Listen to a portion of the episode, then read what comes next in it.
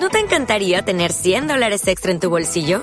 Haz que un experto bilingüe de TurboTax declare tus impuestos para el 31 de marzo y obtén 100 dólares de vuelta al instante.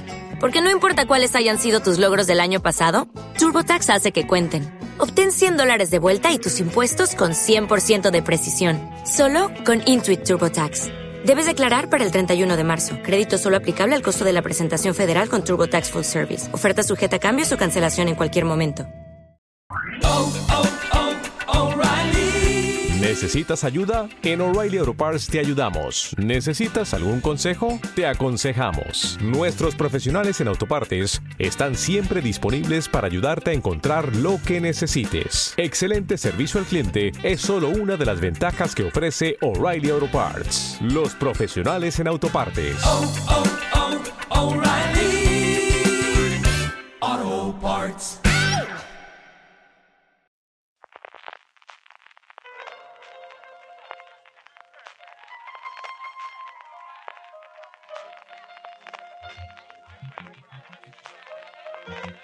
Estás escuchando Fuera de Series con CJ Navas. Desde Westview, en Nueva Jersey, California, está escuchando streaming de Fuera de Series, el programa que semana a semana te trae todas las noticias, comentarios y curiosidades del mundo de las series de televisión. Yo soy CJ Navas y para hacer repaso de lo mejor y lo peor de la semana que llega, del 11 al 17 de marzo, tengo conmigo a Álvaro Nievo, que como es un clásico, está desde Fairview, el barrio residencial de mujeres desesperadas a la que hay que reivindicar una y otra vez, Álvaro. Sí, en vez de Westview yo me he quedado en Fairview porque, mira, para los que nos ven en vídeo, nos ven en Twitch o nos ven, o nos ven en YouTube, pues bueno, he, he decorado un poco más este, este rinconcito que tengo para los podcasts y tengo aquí a mi mujer desesperada detrás mío, así que me van a acompañar en las próximas emisiones.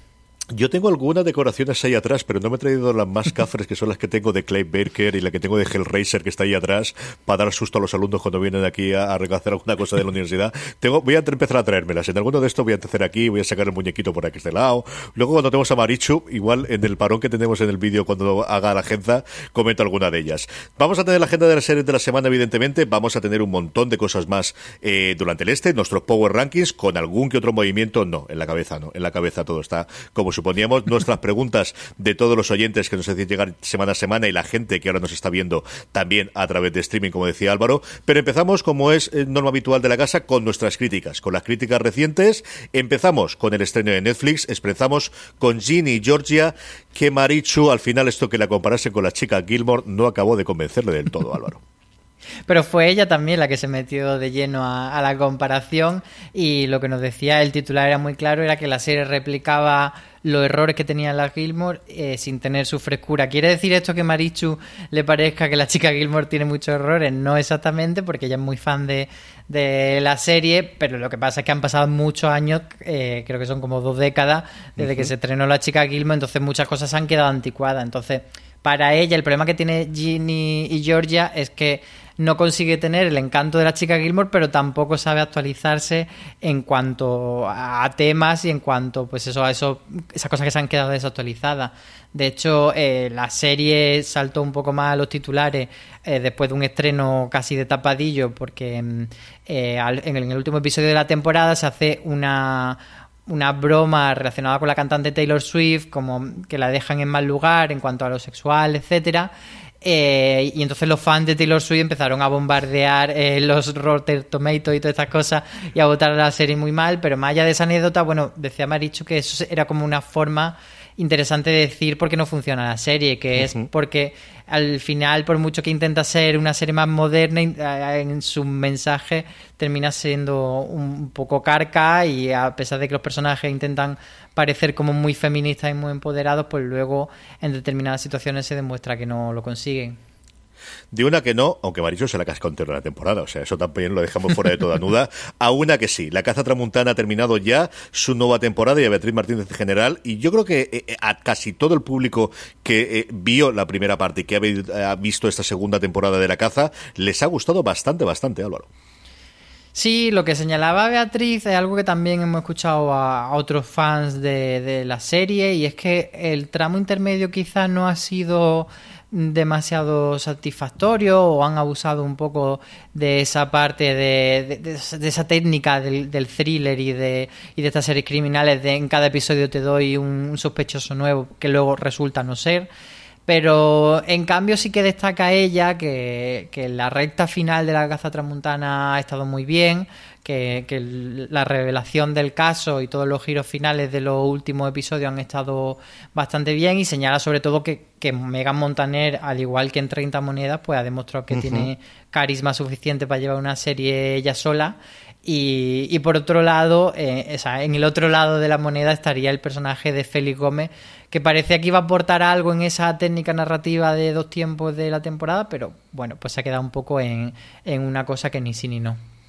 Desde luego es una de las estrellas ascendentes de, la, de las series de televisión Mega Montaner.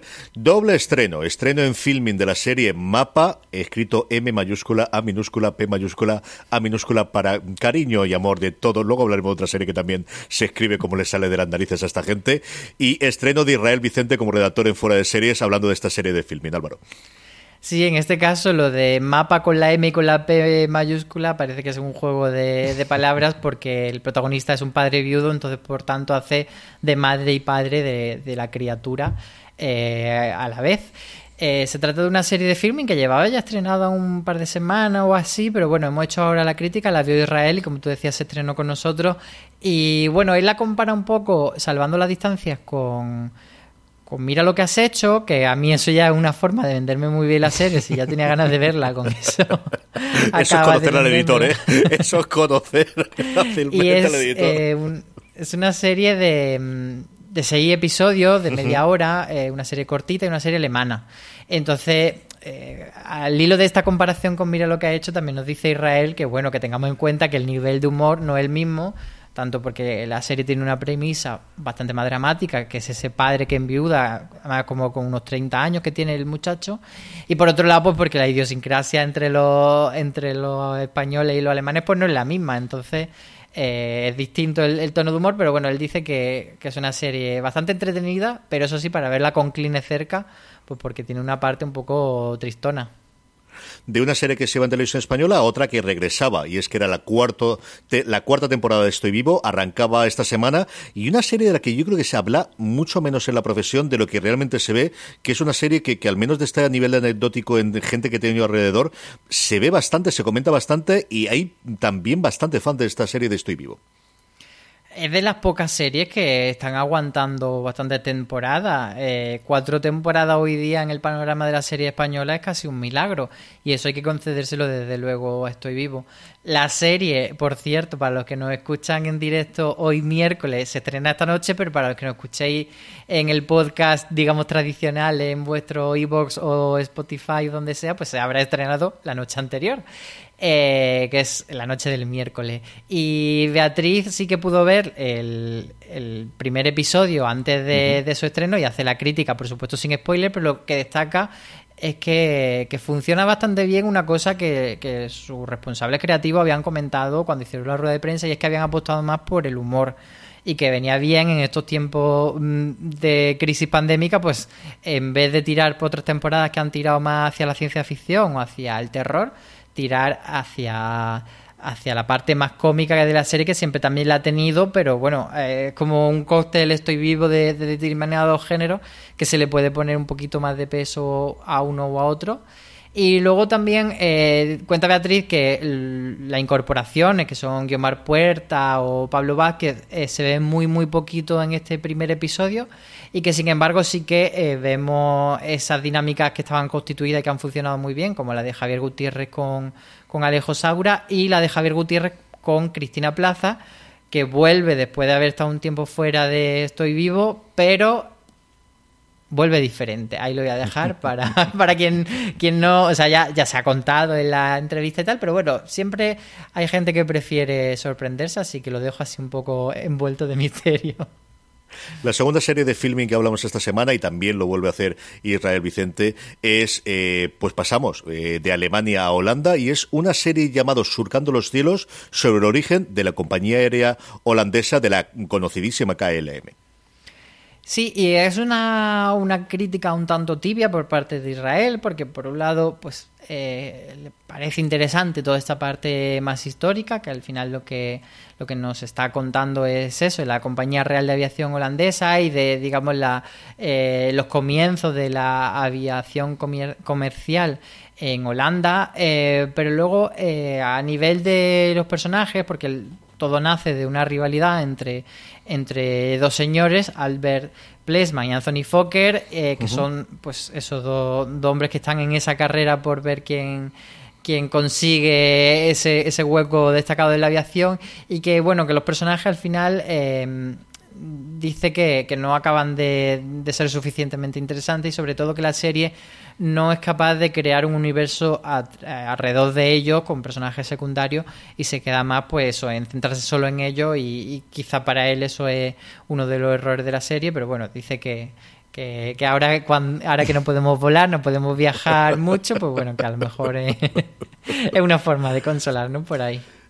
Es un mundo del que hay poca cosa. Yo recuerdo Panam, que fue lo, que duró una temporada en Estados Unidos, y es cierto que al final la parte de la aviación, mira que tenemos aviones en series, pero, pero que no se ha visto las distintas etapas o los distintos eh, momentos en los que ha tenido la historia de la aviación. No, es una cosa que yo haya visto recientemente demasiado en series, aunque luego hablaremos una de aviación cuando hablemos de, de Apple TV Plus, eso sí, en plena guerra. Estos son críticas más recientes, pero teníamos esta semana también dentro del menú alguna de alguna serie que en su momento habíamos comentado, pero que no teníamos un análisis la primera, y me, alegró muchísimo poder verla porque es una de mis series favoritas del año pasado, es Upload. Y es que María Joareas, de cara al estreno de la segunda temporada de la serie, nos recordaba un poquito por qué hay que ver esta serie de Amazon Prime Video.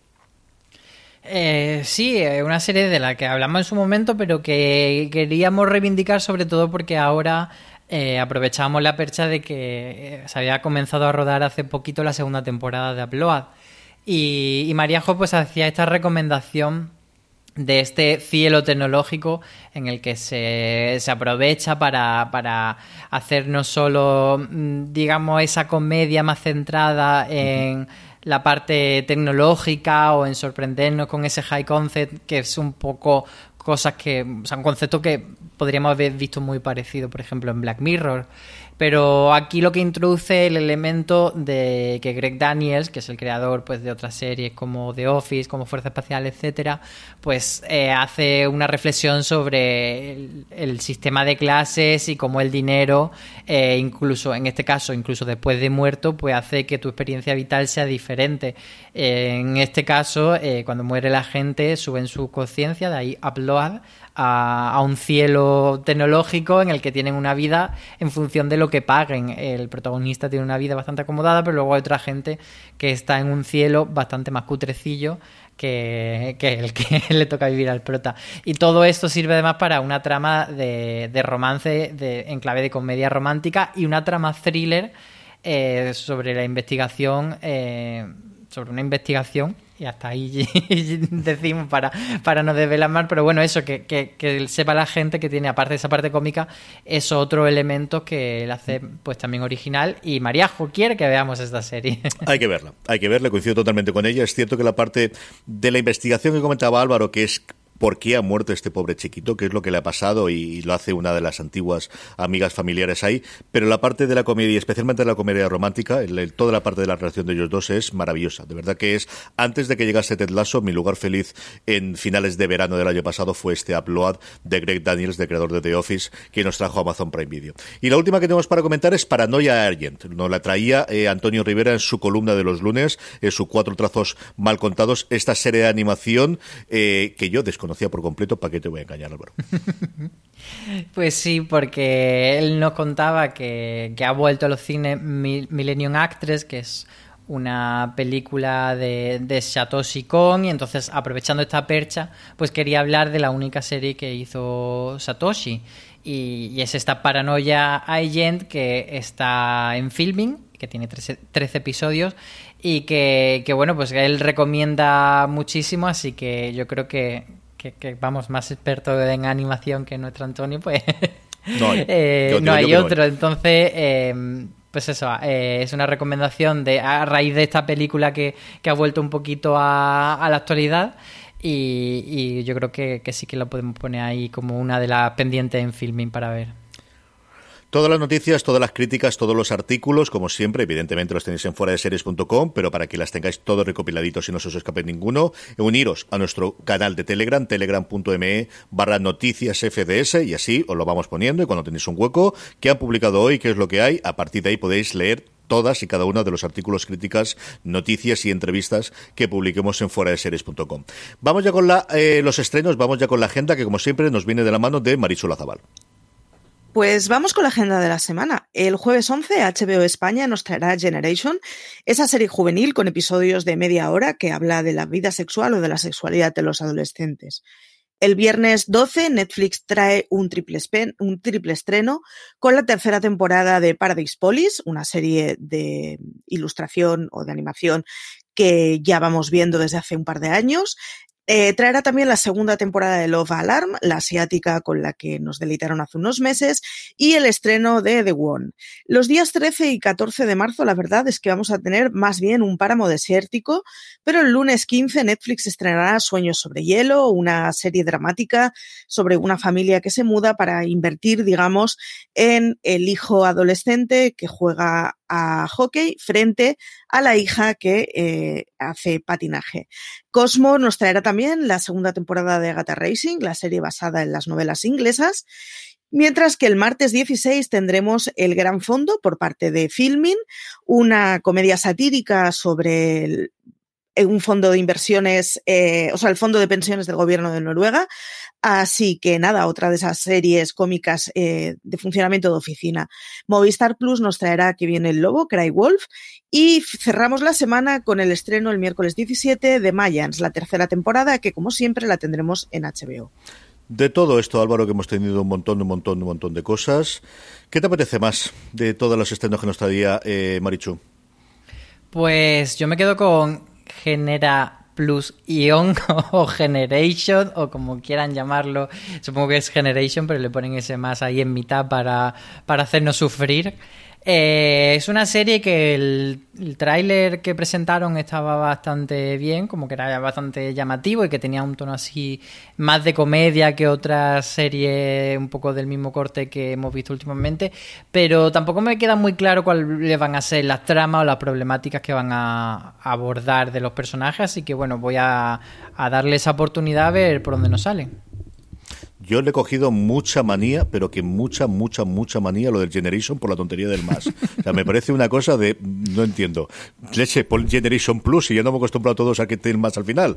Pero vamos, no, no sé esto porque luego cuando ves la nota de prensa aparece en el titular y luego cuando escriben de ella ponen Generation con la T. Así que le he cogido una cierta manía. Lo del gran fondo, pues mira, al final me ha parecido una cosa interesante o, curiosa. No sé de qué tal puede funcionar en parte de comedias. Y Mayas me gustaría que fuese buena, pero es que después de la primera segunda temporada menos. Así que Agatha Racing es la otra que la serie de Cosmo que es entretenida y para los que nos gustan los procedimentales y el tono Agatha Christie yo creo que le ha cogido bastante, bastante bien el tono. Pero mm, lo que te digo, el Generation sé que la acabaré viendo, tiene muy buena pinta, como decía Álvaro, el tren está, pero le cogido una manía, lo del leche de que le puses en el más en vez de la T, que en fin, a ver qué es lo que ocurre con ella. Sí, la otra, yo creo que el otro estreno destacado es la de que viene el lobo, Cry Wolf, esa serie que es eh, en tono dramático, por supuesto, sobre una niña que denuncia unos presuntos abusos sexuales eh, y la separan de, su hermanastro y eh, por otro lado la familia los padres de ella dicen que no que no ha habido no ha habido esos abusos sexuales. Entonces se pone la duda y se queda pues es una investigación a ver qué pasa como tema de la semana, y nos le habéis preguntado varias veces en las preguntas y lo teníamos contentando y bueno, pues al final hemos decidido que vamos a hablar de todo lo que nos trae Apple TV Plus. Un Apple TV Plus está últimamente también de las noticias por los premios que Ted Lasso le ha permitido tener en las últimas semanas. Hablamos de los, de los Globos de Oro, evidentemente, más recientemente de los Critics' Choice en Estados Unidos y también en algunos de los que se están dando recientemente de cada uno de los gremios eh, televisivos. Pero lo que está por venir es realmente apabullante. Y mira que yo las había ido viendo poco a poco, Álvaro, pero una vez que te puedes hacer la recopilación, como ha hecho Beatriz Martínez y tendréis disponible en la web, es que es una verdadera barbaridad de cantidad y sobre todo de al menos nivel de personas delante y detrás de las cámaras de lo que se está metiendo en las producciones de la Casa de la Manzana. Eh, sí, como tú dices, la, recopilación que ha hecho Bea la tendremos en freseries.com eh, a primera hora del jueves, pero mientras vamos a ir desgranando nosotros aquí en formato podcast y, tiene muchísimos nombres. Hemos seleccionado para este artículo eh, solamente 12 series, pero hay muchas más, pero bueno, hemos juntado estas 12 porque todas ellas tienen gente bastante importante o bien delante o bien detrás de la cámara nombres muy, muy potentes, empezando por, por, el nombre que tiene detrás Fundación, que por supuesto es Isaac Asimov, que es el autor de las novelas. Eh, de, este título sí que hemos hablado tú y yo bastante, pero bueno, vamos a comentarle un poquito más. Pero también tiene a David S. Goyer, que es un guionista, bueno, pues eh, súper afamado en Hollywood, que está detrás de de los libretos de un montón de pelis, sobre todo de superhéroes. E hizo la trilogía de, del Caballero Oscuro, hizo Batman contra Superman. Eh, es, un señor eh, ahí con bastante, bastante tirón. También ha estado eh, como parte de equipo de guion de, de, videojuegos, que eso también muchas veces como que se nos olvida que ahí hay una narrativa súper importante que están muy entroncadas con la narrativa de la serie de televisión, porque, y sobre todo con este tipo de serie de, televisión, como el caso de Fundación, que es una serie con una mitología muy profunda y con arcos narrativos muy a largo plazo. Entonces, eh, de hecho, eh, como ha recogido Bea, en unas declaraciones que dijo este señor, eh, dijo que esperaba que la serie durase 80 horas, organizada en 8 temporadas de 10 episodios, que es pues casi nada. Sí, pues va a decir, es que quiero tener trabajo los próximos ocho años, dejadme esto para tenerlo. Y han tenido problemas de producción, se tuvieron que ir. Yo le vi una entrevista que le hicieron en Malta, donde tuvieron que ir a, rodar sobre todo las escenas acuáticas, porque uno de los mundos eh, que ocurren en Fundación tiene una parte acuática muy importante y al final acabaron rodando también partes de otras eh, que iban a rodar originalmente en Estados Unidos. Es desde luego la gran apuesta en cuanto a presupuesto, en cuanto a, a universo, que tengamos una colección de relatos originalmente en su concepción inicial y posteriormente novelas, tres, más luego las que completó en la trilogía clásica y luego completó a lo largo del tiempo Isaac Asimov y algunos de sus seguidores, como decía Álvaro, que se van intentando adaptar pues desde que el tiempo es tiempo. O sea, esto de las, él las empezó a escribir en plena Segunda Guerra Mundial los relatos, las novelas recogidas en la trilogía es de los 50, así que echarle el tiempo que Hollywood está intentando llevar cierto, inicialmente como película, y yo recuerdo como serie no menos de tres intentos de las últimas con, con los responsables de Westworld que hace cinco o seis años aproximadamente le habían vendido el proyecto a HBO, luego hicieron Westworld y se desmarcaron y finalmente parece que ha sido Apple la que da adelante. Han dado muy, muy poquitas cosas de adelanto. Tenemos alguna imagen, tenemos el logo, tenemos una pequeña escena en la presentación que tuvo Apple, desde luego de lo que puede ser la gran apuesta en cuanto a presupuesto, incluso y también con nombres, ¿no? que tenemos un montón de gente importante delante de las cámaras más allá de Goyer detrás. La otra con nombre propio detrás de las cámaras, o al menos en cuanto a la creación y al menos al nivel de importancia que tiene Isaac Asimov, es Lizzie's Story. Y es importante porque la novela está en Stephen King y me diréis, bueno, como tantas, será por adaptaciones de Stephen King, pero la gran diferencia es que aquí él está como productor ejecutivo, no solo poniendo el cazo, sino además de escribiendo. Es que va a escribir bastante de los guiones, va a estar como co-creador de una serie que va a estar interpretada además por Julianne Moore en algo que vamos a ver recurrentemente y es que casi todas tienen intérpretes femeninas tremendamente importantes de grandes estrellas de Hollywood, lo que nos trae Apple TV Plus, Álvaro es la historia de, una mujer que se enfrenta eh, después de dos años, o sea, tras pasar dos años desde la muerte de su marido, que lo interpreta Cliff Owen, que también es un rostro conocido, bueno, pues se enfrenta a una serie de sucesos que le hacen desbloquear recuerdos de su matrimonio y de ahí destapar una, una trama de thriller, eh, pues eso, indagando en cuál es el pasado de esa relación sentimental que ya ha acabado porque el señor falleció. Em, más allá de tener a Stephen King escribiendo, tenemos a JJ Abrams detrás produciendo y sobre todo a Pablo Larraín en el cargado de la dirección, que me parece también muy reseñable porque una persona que ha hecho, o sea, que tiene bastante nombre, ha hecho pues eh, en pelis eh, Emma o o Jackie, pero es que también ha estado produciendo series de televisión más o menos recientemente, porque hizo La Argentina Prófugo, pero más recientemente ha hecho La Jauría de que aquí hemos podido ver en, en Amazon, y hizo también El Presidente, y entonces es un hombre bastante interesante como para que se ponga detrás de las cámaras y, emparedado ahí, emparejado, perdón, no emparedado, emparejado con, con JJ ahora me parece un buen combo. Sí, señor. La otra gran producción que tiene en cuanto a nombres detrás es Masters of the Air, que viene a cerrar la trilogía que empezaron en su momento eh, Steven Spielberg junto con Tom Hanks, con Hermanos de Sangre, con Band of Brothers, posteriormente con The Pacific. Todo apuntaba que este iba a ser el cierre de la trilogía HBO. Fueron con el proyecto a ellos, sea por el dinero, sea porque HBO estaba la cosa tremendamente tumultuosa. Fue justo el momento en el cual tuvieron el, el cambio a Warner Media y el lanzamiento de HBO Max. El caso es que al final cambiaron, se llevaron la tienda de campaña y se fueron a Apple para hacer este Masters of the Air que cuente la batalla eh, dentro de las Islas Británicas en la Segunda Guerra Mundial y que tengamos al final pues esos tres, ¿no? La parte de la el ejército de tierra en la primera temporada en, en Band of Brothers, posteriormente la parte de naval con el Pacific y con esta terminemos con Masters of the Air, que es otro de los grandes proyectos que tenemos. Y luego la otra curiosidad, y de esto no tenemos título, es una serie con Damien Chazelle después de su paso por Netflix y evidentemente de su paso por La La Land. Hablo. Eh, y además es un proyecto que, que, lo que llama la atención de él es eso, Demi Chazelle. No hay más, no hay título, no hay sinopsis, no se sabe... Bueno, se, se conocen do, dos productores que son Jordan Horowitz y Fred Berger, pero más allá de esa gente implicada, no hay nada. Así que a ver, a ver qué pasa con, con este hombre que, que tiene ahora pensado para Apple. Empezamos ya con el circuito de eh, interpretaciones normalmente adaptadas de libros con intérpretes femeninas de, grandísimo renombre. Yo creo que hemos ido ir de dos en dos comentando cada una de ellas. Una de ellas, Jennifer Garner, vuelve a la televisión después de varios tiempos, evidentemente después de Alias, también producida como fue en su caso con Alias por JJ Abrams. La novela en la que está basada es My Glory Was I Had Such Friends o Mi Gloria es que tenía este tipo de amigas y nos va a contar el, un grupo de mujeres que apoyan a la escritora mientras esperaba su segundo trasplante del corazón, porque puestos a sufrir, sufrimos todos. O sea, esto es de punto de partida y de vamos a ir toda. Y bueno, pues si tenemos a Jennifer Garner, otra que tenemos es con Brie Larson, sí señor, con Brie Larson, que va a ser productora ejecutiva de una serie de los años 60 llamada Lecciones de Química, Lessons in Chemistry, de una joven que sueña con ser científica y en el momento en el que evidentemente con los años 60 esto es complicadas. Nuevamente basada en una novela mmm, adaptada eh, por la nominada al Oscar por Erin Brockovich y esta es de las que no sabemos si llegará durante este 2021 o llegaremos al 2022, Álvaro. Sí, desde luego Apple tiene un montón de proyectos y, lo irá dosificando. Probablemente mucho tendremos que esperar 2022 o, o, o, o, veremos a ver cuánto. Sobre, sobre Jennifer Garner sí que mencionar que, aunque es un proyecto muy, muy, muy diferente, eh, vuelve a ser una colaboración de ella con JJ Brand, con el que trabajó eh, en Alias. Entonces aquí parece que no la vamos a ver dando mamporro y patadas voladoras, sino en una, un drama mucho más, más de, de llorar y de, y de amistad y de todo eso.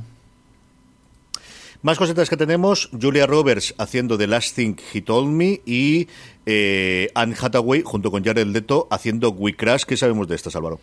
Pues yo tengo muchas ganas de ver qué pasa con esta de, de Julia Roberts, porque después de, de, esa, de esa inauguración que hizo ella en el mundo de la serie con Homecoming, que se la prometía tan felices para conseguir el Globo de Oro y el Emmy y que finalmente no consiguió nada. pues pues a ver qué pasa con este segundo. Yo, yo de hecho pensaba que ella en ese momento eh, cogió la tele de su casa y la tiró a la basura y dijo nunca más. Pero parece que no. Aquí eh, trabaja además con Reese Witherspoon como productora ejecutiva, así que igual es Reese la que la convenció en plan, bueno Julia, a ver, que a la segunda va la vencida, no, no te enfades. Y y bueno, nos presenta una mujer que intenta descubrir la verdad sobre por qué su marido ha desaparecido de forma misteriosa eh, y forma una relación inesperada con su hijastra de 16 años. La verdad es que la premisa no parece que sea pues eh, la más novedosa, sin ir más lejos, pues uh -huh. nos recuerda un poco pues a The Undoing, a muchas otras, pero bueno, al final siendo una novela de éxito, pues tenemos que tener la confianza de que a lo mejor eh, los derroteros que van por el camino son, son diferentes y nos pueden gustar. Y bueno, y la otra, We Crash, eh, lo que tiene es eso, el, esos dos nombres de Anne Hathaway y Jared Leto como protagonistas y además productores ejecutivos de la serie. Así que, así que yo creo que es bastante interesante. La serie va sobre la caída de WeWork, una millonaria empresa inmobiliaria especializada en creación de espacios de trabajo comunitario, en coworkings, eh, que bueno que se vio envuelta en un gran escándalo en 2018, entonces van a recrear toda esa historia que, que bueno, pues para nosotros es, es quizá bastante ajena, así que bueno, pues que nos la cuenten en, en 2021, en ocho episodios nos lo contarán, así que a ver, a ver si es realmente tan interesante como parece. Yo recuerdo seguir en vivo toda la movida que hubo con WeWork. Es que no tengo ni idea. Cuéntame el salseo. No, no, eh, fundamentalmente es que empezaban a salir a bolsa, pensaba salir a bolsa y fue un momento en el cual de, de pensar que, que, esto era un éxito asegurado a de repente los inversores echarse para atrás, echarse para atrás. Estaba por en medio SoftBank, que es un fondo de inversión eh, nacional, no recuerdo ahora de qué país del sudeste asiático, eh, que no acabó de entrar y sobre todo el director o el fundador se la traía bastante. O sea, era un tipo curioso. Fue de, quizás un pinchazo de, la pelota, ahora parece que vuelven a salir de nuevo. Y yo recuerdo que como dos semanas después de la, intento de salida a bolsa que al final tuvieron que tirar para atrás y que es lo que al final pegó el petardazo, ya se estaba hablando de proyectos que iban a llevar esto a Hollywood, no se sabía esa película o serie. O sea, eso sí que lo tenían bastante, bastante claro, que desde el principio lo podían adaptar después. Más nombres propios, Suma Turman. Álvaro, ¿qué sabemos de ella? Esta me llama muchísimo la atención la premisa, eh, porque es, aparte de, se llama Suspicion la serie, está basada en, una israelí que se llama False Flag, y, de ella, de lo que hace es de una gran empresaria superpoderosa eh, que tiene un hijo de 21 años que es secuestrado en un lujoso hotel del centro de Nueva York. ¿Qué pasa después? Que esa, ese rapto, esa captura es grabada y, y ese vídeo se convierte en viral en redes sociales. Entonces tiene ese girito de, de, cómo las redes sociales o cómo, no sé, me, me, viene un poco a la mente todo lo que hemos visto con, con esta serie de documentales de, de, los gatos Nieto Carlos, etcétera, habla del Hotel Cecil, de cómo los ciberinvestigadores, no sé si tirarán por ahí, pero bueno, eh, cómo el, el, la viralización del vídeo puede también eh, ser importante para el caso. Y bueno, pues Uma Thurman. ¿Qué decimos Uma Thurman? Totalmente. Y acabamos con dos nombres propios. Tenemos tres series. Una de ellas es Cinco días en Memorial, que cuenta, eh, después de lo que Katrina, los primeros cinco días en un hospital de Nueva Orleans. Aquí sabemos que va a estar detrás de, de la serie escrita por John Ridley y Carton Cuse, pero no sabemos nadie de los intérpretes. Pero acabamos con dos nombres propios femeninos realmente apabullantes. De nuevo, por un lado, Claire Danes vuelve de St. Horland a hacer La Serpiente de Essex. Y por otro lado, Patricia Arquette en un eh, nuevo el, serie para, para Apple TV Plus llamada High Desert. Eh, High Desert, que va a ser una comedia para, para Apple TV Plus con Patricia Arquette. Yo no necesito saber más. Es que. No, yo tampoco. Yo estoy contigo. eh, sí que eh, podemos decir que es una serie sobre, sobre una madre que. O sea, una mujer que es exadicta y que fallece su madre y entonces decide convertirse en investigadora privada. Eh, está, por cierto, detrás de la serie como uno de los productores ejecutivos Ben Stiller, con el que ya eh, Patricia Arquette trabajó en Fuga en Danemora. Y, y, bueno, es que lo que decimos, en esta casa se venera a Patricia Arquette. Si quiere hacer comedia, pues hace comedia. Pero bueno, también, eh, pues eso, las otras dos que has comentado, la de Carton Cuse, de eh, ese nombre, por supuesto, de Perdido, y, y, la de Claire Dance en su gran primer papel detrás de, de Homeland, pues también nos interesan. Sí, señor. La de Claire Dance además es en un Londres victoriano, cosas por ahí de magia, cosas de investigación. Es una serie que originalmente iba a hacer Cara Nedley, al final la, actriz inglesa, y que se salió, como está ocurriendo recientemente con varias producciones que tienen una cabeza visible y que se está marchando. Lo que pasa es que yo creo que conocemos antes de lo que antes conocíamos cuando los proyectos salen y esos cambios que antes harían entre bambalinas y solamente conoceríamos después, lo estamos conociendo antes. Tengo mucha curiosidad desde luego por esta y Patricia Arquette total y absolutamente. O sea, yo la adoro por encima de todas las cosas de Medium y tengo muchísimas ganas de ver qué puede hacer con ese tono jocoso y haciendo investigadora, que te voy a decir yo. Ya, dice, lo que haga falta. dice aquí en el chat eh, Julio Luis Ortega García, Patricia Arquette ya puede hacer de abuela. Y añado, y sería la mejor abuela de la historia del cine y las series. Así que, ojito con lo que decís con Patricia Arquette. Espero que este, que este comentario no sea, no intente ser hiriente ni negativo. Vamos ya con nuestros Power Rankings. Antes, una pequeña pausa. ¿No te encantaría tener 100 dólares extra en tu bolsillo? Haz que un experto bilingüe de TurboTax declare tus impuestos para el 31 de marzo y obtén 100 dólares de vuelta al instante. Porque no importa cuáles hayan sido tus logros del año pasado, TurboTax hace que cuenten. Obtén 100 dólares de vuelta y tus impuestos con 100% de precisión. Solo con Intuit TurboTax. Debes declarar para el 31 de marzo. Crédito solo aplicable al costo de la presentación federal con Turbo Tax Full Service. Oferta sujeta a cambios o cancelación en cualquier momento. Estamos ya de vuelta, vamos con los Power Rankings, vamos con las series mejor valoradas, más vistas por toda nuestra audiencia durante esta semana, unos Power Rankings que hacemos semanalmente haciéndoos una pregunta muy fácil. ¿Cuáles son las tres series de la semana que más os han gustado? Esa nos las ponéis todas las semanas en fuera de series.com o como siempre os digo, os unís a nuestro grupo de Telegram, telegram.me barra de series, cada vez que colamos el Power Rankings. Os invitamos a que rellenéis esa pequeña encuesta, una encuesta que nos da este siguiente resultado. Poquitas novedades esta semana, como os decíamos, y alguna que otra caída, como Snowpiercer, la serie de Netflix que está estrenando semana a semana su segunda temporada, cae cuatro puestos y se queda cerrando el Power Rankings en el puesto número 10. Y en el 9 tenemos otra serie que repite en el, ranking, pero que baja, baja dos posiciones, que es para toda la humanidad, la serie de Apple TV Plus, que, que sigue esa carrera espacial en una ucronía. Y, y bueno, pues ahí está en el 9 que me ha sorprendido porque de verdad que está muy bien la serie, me está gustando mucho cómo está evolucionando la segunda temporada. Ha tenido una nueva vida. Yo creo que la primera eh, no funcionó tan bien como se esperaba inicialmente, como casi todos los estrenos iniciales de Apple, y en esta están echando el resto y de verdad que la serie está muy, muy bien. Primera entrada de la semana, Fantasmas, la serie de Movistar Plus, la comedia. Tenéis un razones para ver que publicamos la semana también eh, pasada y una crítica de Luis Aceituno en la web. Como os digo, Fantasmas, primera entrada de la semana en el puesto número 8 del Power Rankings.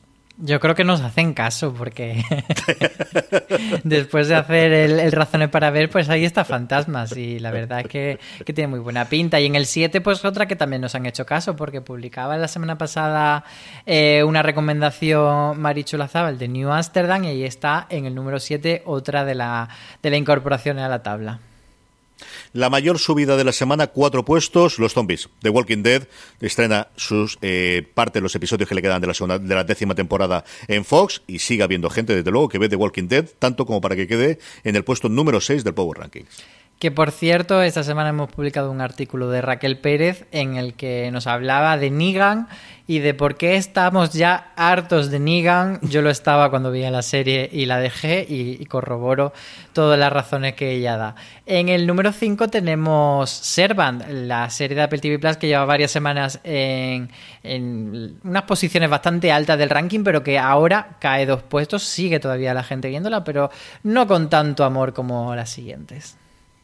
Superman y Lois ocupa el puesto número 4, se mantiene con respecto a la semana pasada las andanzas semanales de este Superman casado con Lois Lane, con dos hijos mellizos, se queda, como os digo, en el puesto número 4 y ahora vais a ver a Álvaro disfrutar. Que tiemble la bruja escarlata porque viene con Amor Víctor subiendo dos posiciones y yo estoy encantadísimo después de haberla recomendado en streaming, después de haberla recomendado en, en todos los sitios lo que puedo. Hicimos también Maricho y yo un, un, podcast especial, un Razones para Ver, así que seguimos ahí. Y sobre todo yo creo que lo importante es que la gente que, que, que sigue nuestra recomendación está, está conforme y a gusto y se la recomienda a más gente y por eso está subiendo. Sí, señor. Allí habéis hecho a Álvaro un hombre feliz. Así que esa parte os la agradezco totalmente. Hierro ocupa el puesto número 2, sigue funcionando tremendamente bien, igual que lo hizo la primera temporada, esta segunda temporada de estreno semanal en AE Movistar Plus. Hierro, el puesto número 2 de nuestro Power Rankings. Sí, todavía le queda un poquito para terminar a Hierro y he de adelantar que tendremos entrevista final con los creadores cuando acabe la temporada para, para comentarle y desgranarla, pero bueno, todavía quedan para eso algunas semanillas, así que mientras tanto nos quedamos con el puesto número uno que vuelve a repetir Bruja Escarlata y Visión, cero sorpresa, y ahora la duda es cuánto tiempo se mantendrá Bruja Escarlata arriba, si, si bueno, si la semana que viene empezará a bajar y, o la siguiente cuando llegue ya Falcon y el Soldado de Invierno, o si se mantendrá ahí, porque recordemos que Mandalorian estuvo bastante tiempo después uh -huh. de terminar su, su temporada ahí dentro tengo mucha curiosidad por ver qué ocurre la semana que viene, en la que además aquí en España, a diferencia de Estados Unidos, que sí va a tener ese making off, ese detrás de las cámaras, que se estrena este viernes en Estados Unidos, si no nos falla nosotros los cálculos lo que nos has dicho, es que en España, supongo que será por el tema del doblaje, no lo vamos a tener hasta la semana siguiente cuando ya se estrene Falcon de Winter Soldier. Así que, a ver qué es lo que ocurre con ella, lo comentaremos la semana que viene. Preguntas de los oyentes. Como siempre, cerramos nuestro streaming con respondiendo las preguntas que nos hacéis llegar por redes sociales, donde somos fuera de series en todos y cada uno de los sitios, en Twitter, en Facebook, en Instagram, donde queráis dejarnos eh, las preguntas y también nos las podéis dejar en esa pequeña encuesta que hacemos para nuestro Power Rankings. Siempre os dejamos un hueco para que le hagáis. Y también, desde hace unas semanas que emitimos en directo esto todos los miércoles a partir de las tres y media de la tarde, la gente que nos está acompañando a través de Twitch, a través de, eh, a través de eh, YouTube y a través de todos los lugares por donde salimos, alguna de ellas las haremos. Empecemos inicialmente. Inma Gómez nos preguntaba, buenas, ¿qué está pasando con las series en abierto? ¿Está siendo un, cierto, un desierto este 2021, salvo para televisión española? Algo comentamos sobre ello, Álvaro, que al final, entre las cosas que Antena 3 está estrenando en A3 Player Premium, las cosas que Mediaset está vendiendo directamente en Amazon Prime Video, la única de las cadenas en abierto que está apareciendo, eh, que al menos sí que repone y que está eh, ocupando los sitios es eh, Televisión Española. Eh, sí, sigue siendo la única que tiene una estrategia firme y que mantiene esa, esa apuesta por tener un par de series semanales todos los trimestres. Eh, de hecho, pues eso, eh, el final de la caza Monte Perdido, perdón, de la caza Tramuntana, la segunda temporada, pues ya ha dado pie al estreno de, de Estoy Vivo. No han dejado pasar además ninguna semana de barbecho, lo cual es buena, buena noticia siempre. Y, bueno, parece que es la única que, está dispuesta porque Antena 3 está ahora con sus series turcas y, y todas las series nacionales la está estrenando en A3 Player Premium. De hecho, ahora está teniendo bastante buenas críticas a la cocinera de Castamar, pero de momento está ahí encerradita en ese entorno de pago. Y, luego Mediaset pues sigue a lo suyo. De hecho, ahora están promocionando, ya lo comentamos en otra ocasión, el, estreno de Caronte, esa serie que no funcionó muy bien en, o que tenemos la sensación de que no funcionó muy bien en Amazon Prime Video, pero que la han dejado para cuatro y no la van a estrenar en, en el canal principal. Así que no hay, no hay mucha serie a la vista de Telecinco, salvo que, que, decidan sacar el pueblo a relucir en algún momento, pero no están ni promocionándola ni se la espera todavía. Raikkonen nos preguntaba sobre Netflix y nos decía que Netflix está especializando en cancelar series de una única temporada. ¿Creéis que el modelo de Netflix necesita un cambio? Pues eh, es complicada esta pregunta. Yo creo que sí que los necesita y yo creo que sobre todo eh, Disney Plus, no sé hasta qué punto, porque al final estamos, como siempre decimos, un poco a ciegas porque no tenemos datos reales, si realmente esto de Bruja Escarlata está siendo un bombazo real o no, si realmente la está viendo tanta gente o simplemente los que la ven son más ruidosos que, otro, que los espectadores de otras series.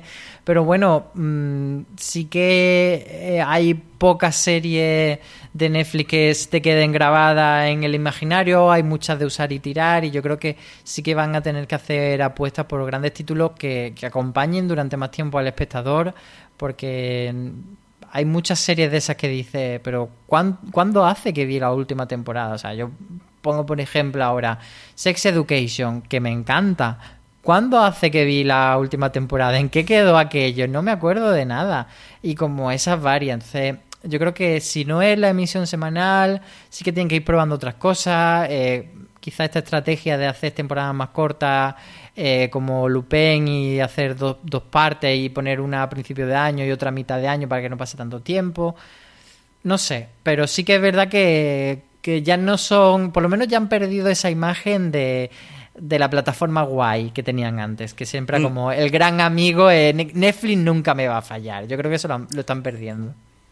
Yo creo que por un lado están ampliando el catálogo a todo. nosotros al final tratamos las series, pero su gran apuesta en 2021 sin duda son las películas y, ese tráiler que veíamos al principio de año de todas las estrellas que van a tener con películas, su idea de estrenar una película todas las santas eh, semanas. Y al final Disney tiene ya 100 millones de suscriptores, que evidentemente los mismos pueden tener Netflix y convivir, pero ese fenómeno de es absolutamente imbatible que yo creo hace dos años tenía totalmente ese halo Netflix de nadie va a poder conseguirlo. Disney ha conseguido, mm, por encima de las previsiones más optimistas que ellos presentaron hace un año y medio, tres años antes de cuando se habían planteado. Habían puesto, se habían planteado para el 2024 entre 65 y 95 millones de suscriptores, ya están en 100 millones desde antes de ayer, que lo anunció Bob Chapek en la presentación de resultados anuales. Así que esa es una parte que al menos eh, cosquilleo y esa parte dentro de la empresa se tiene que mover, yo creo, sin ningún género de duda. Rodri nos preguntaba cómo es posible que Fringe no esté disponible en ninguna plataforma cuando es la más grande. las cosas de las licencias, señor, las cosas de las licencias.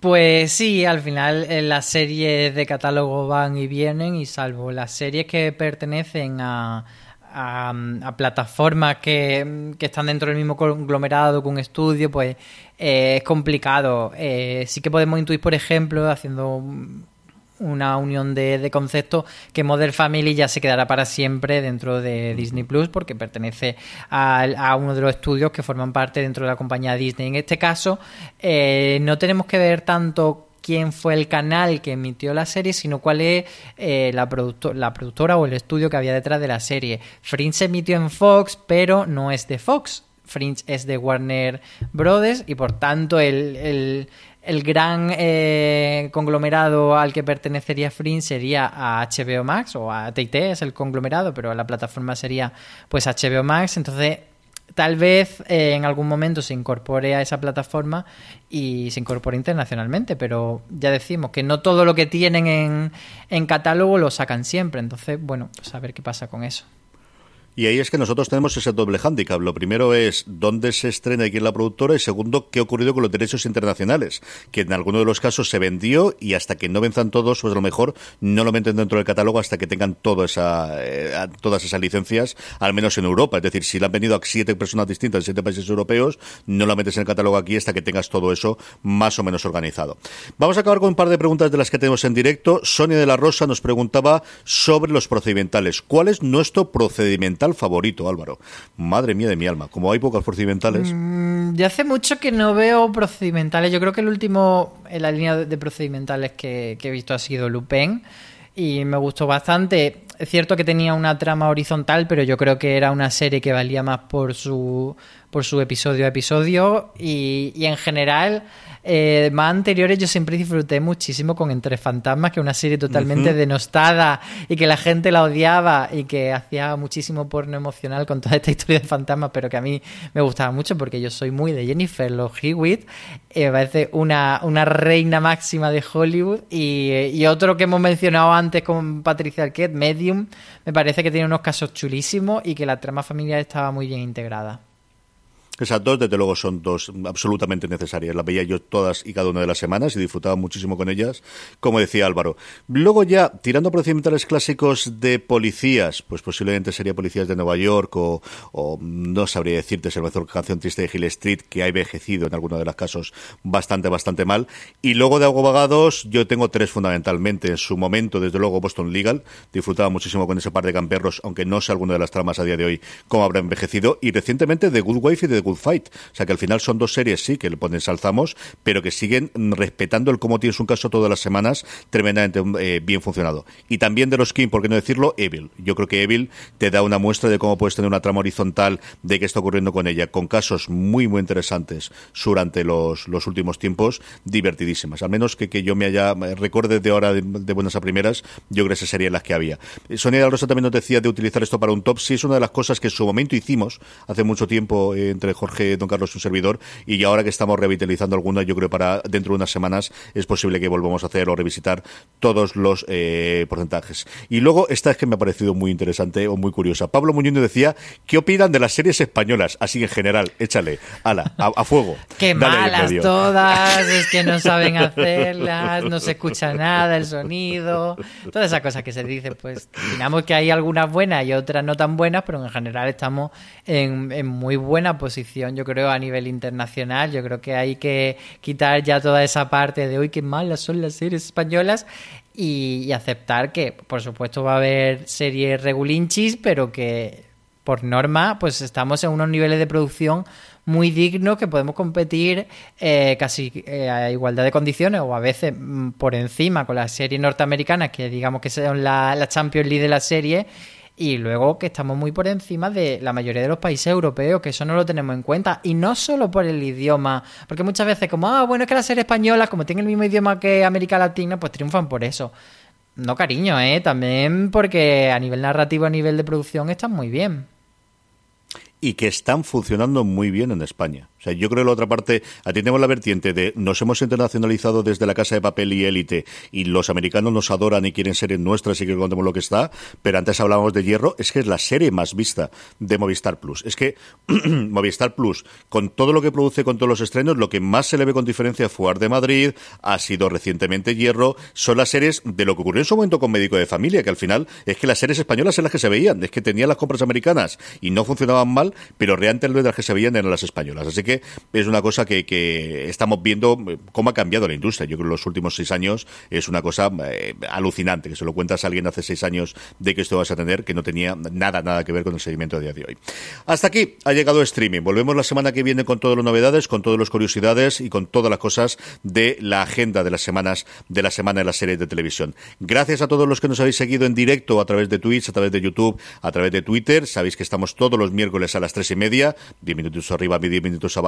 Nos veremos en directo y a todos los que nos escucháis todas las semanas a través del formato podcast. Don Álvaro Nieva, hasta la semana que viene. Muchos besos a todos. A todos vosotros, gracias por estar ahí, gracias por escucharnos, gracias como siempre. Recordad, tened muchísimo cuidado ahí fuera.